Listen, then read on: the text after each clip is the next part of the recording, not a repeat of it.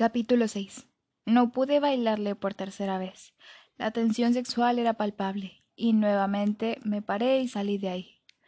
Mi cuerpo ardía y mi sexo palpitaba, y el muy maldito no había hecho nada. ¿Cómo me podía afectar de esa manera? Le había bailado a muchos hombres, pero él sin duda tenía algo que me incitaba a pecar. Cuando llegué a casa mi hermano estaba durmiendo, mientras yo llenaba la tina. Necesitaba un baño de agua fría, muy fría. Me metí en la tina y jadeé al sentir el agua helada contra mi piel caliente. Dejé hundir todo mi cuerpo desnudo en aquella tina llena de agua y al cerrar los ojos solo veía los suyos. Recordé aquel calor que me hizo sentir al rozar mi piel con la suya, en un acto por retenerme.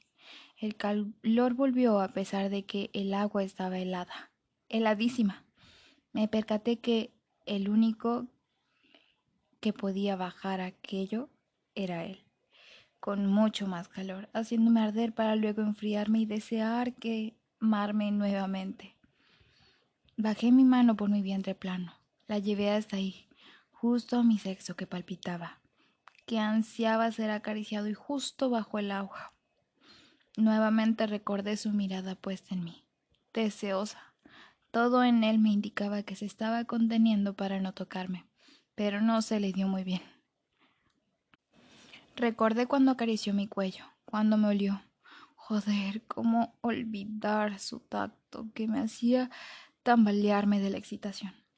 Estaba frustrada porque quería que sus manos me tocaran en vez de las mías. Y nada más servía imaginármelo. No era lo mismo. Necesitaba y ansiaba su calor. Retiré la mano y solté un suspiro de frustración. En la mañana debía verle la cara nuevamente. Aquella mañana decidí llegar tarde, puesto que tenía clase con él nuevamente a primera hora, y estaba demorándome a propósito, mientras me decía no te lo comas con la mirada. Se me daba bastante bien la indiferencia. Así como también fingir que no me afectaba. Y ese hombre lo había sobremanera al punto de poder perder el control de mi temperatura corporal y en mi estabilidad sexual. Golpeé la puerta repitiéndome lo mismo, pero cuando abrió, joder, estaba de más decirlo, pero quería comérmelo desesperadamente. Estaba jodidamente sexy. Llevaba un pantalón negro y una camisa del mismo color. Ni hablar de sus zapatos. El color negro era mi maldita debilidad. Toda mi ropa era negra y si tenía encaje, mejor. Cuando se acercó un poco a mí, me inundó su aroma abrumador que me hizo cerrar los ojos y aspirar, pero disimuladamente.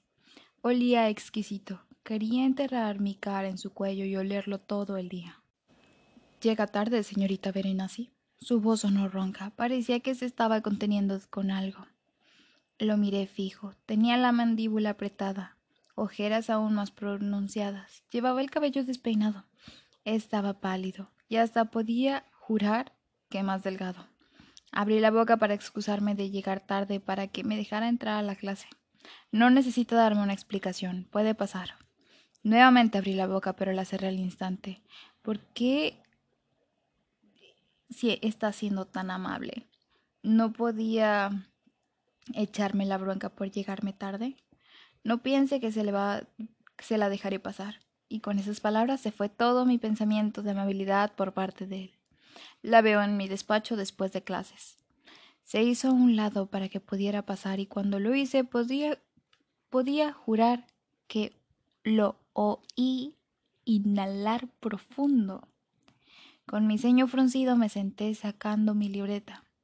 No podía prestar atención a los demás, porque sabía que me estaba mirando. ¿Dónde lo dejamos? preguntó Bruegel, desabrochándose un botón de su camisa. Maldita sea, yo quería desabrochar cada uno para besarle el pecho y quizá algo más. Cerré los ojos con pesar.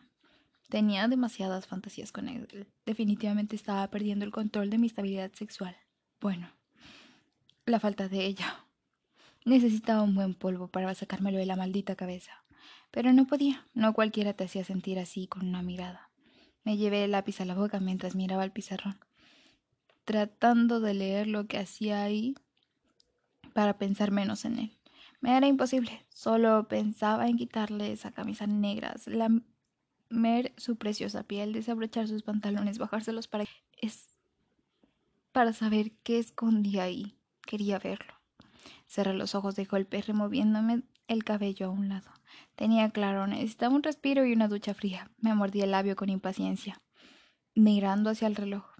Al bajar la mirada, lo noté mirándome, pero en sus ojos solo pude ver oscuridad.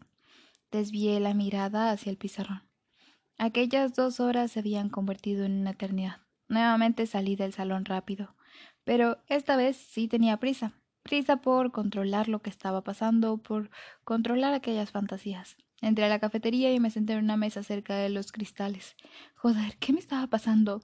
¿Desde cuándo pensaba de esa manera cuando se trataba de un hombre? Parecía que quería liberar cada uno de mis demonios de la manera más placentera. ¡Hey! Fío se había sentado frente a mí con una sonrisa en el rostro. El profesor ese es todo un matador indiferente. Fruncí al ceño preguntándome qué quería decir con eso. Uno le coquetea y él siempre deja ver que está interesado en otra chica. Suspiró sonriendo. Vieras cómo habla de ella. Dice que es bailarina. Mis mejillas ardieron. Jugué con mis manos. Parece fascinado. Volvió a suspirar.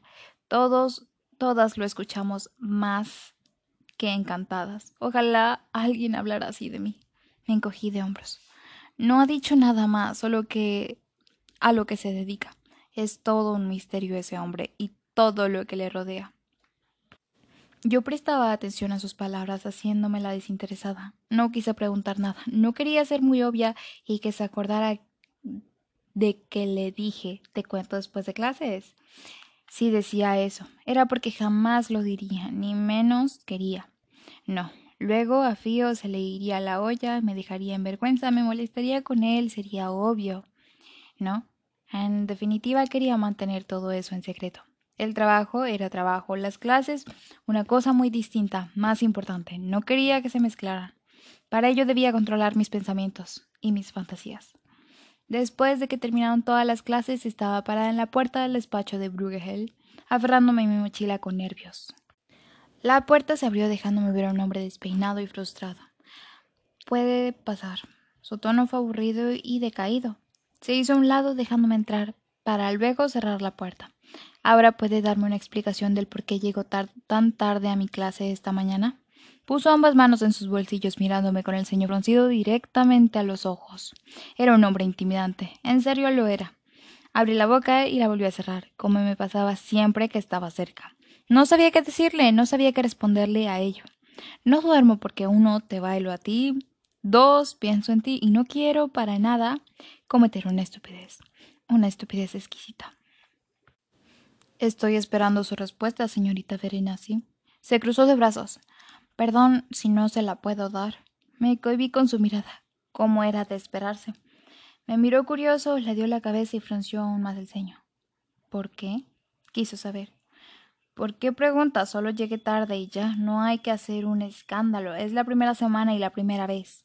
Solté mis, mis brazos frustrada. Estaba yéndose por un camino peligroso que preferí evadir con la agresividad. Es simple curiosidad. Dejó caer mis brazos sus brazos también. No hace el trabajo el primer día porque estaba cansada, se le notaba. Llega tarde y no dice el por qué, pero sigo notando el cansancio en usted. Se le ve decaída. Soy su profesor, pero eso no quiere decir que no me preocupe por mis alumnos. Eso podría afectarme a su rendimiento, por lo que vi sus notas son buenas. No sabía qué decirle. Quizá era verdad, quizá no, quién sabía. Señorita Verenasi, llamó mi atención. Puede contar conmigo para lo que sea. Me dedicó una sonrisa deslumbrante.